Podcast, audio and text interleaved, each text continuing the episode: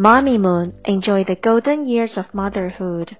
Caillou learns to swim by Sarah Margaret Johanson, illustrated by Eric Sevigny.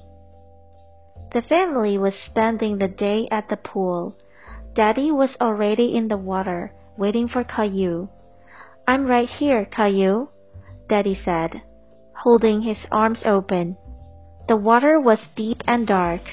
Caillou looked around nervously. He could barely see the bottom of the pool.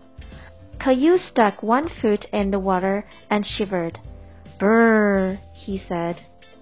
Are you coming in, Caillou? Daddy asked. Caillou wasn't sure. Look, Daddy, it's shiny over there, Caillou said, pointing to the other side of the pool.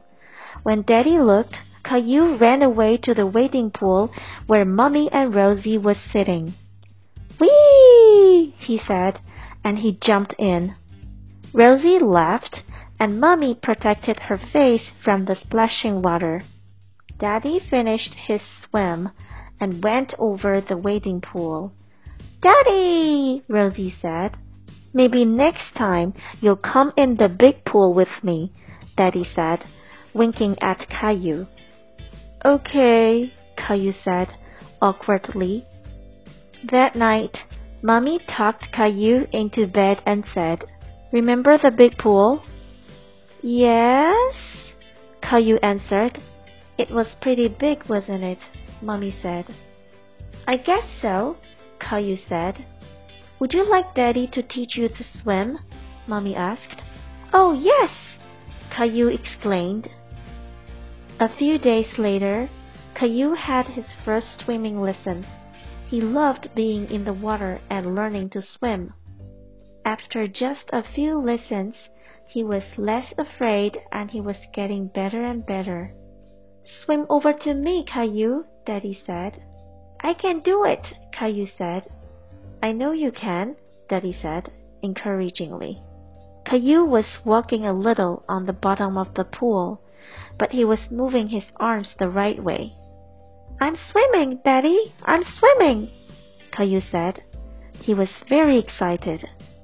Caillou wanted to swim and dive, just like the big boys and girls. After a little break, Daddy asked, Do you want to go back in the water? Yes, I can swim now, Daddy, Caillou said.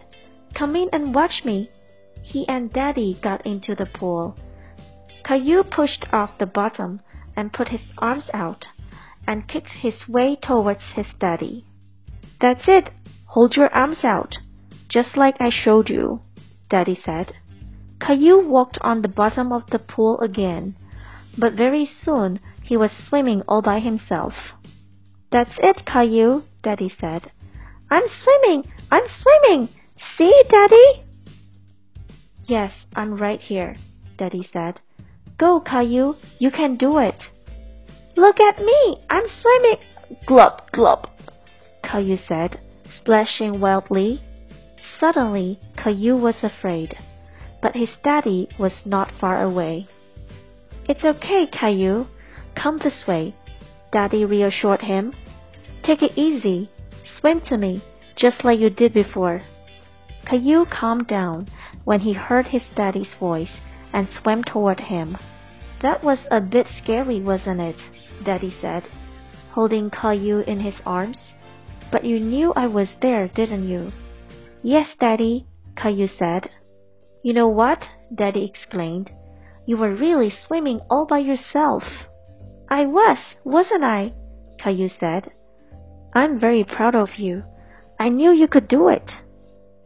Boys and girls, do you know how to swim? Who taught you to swim? How did you feel when you first got in the water? How did you feel after you learned how to swim? You may talk about it with your parents.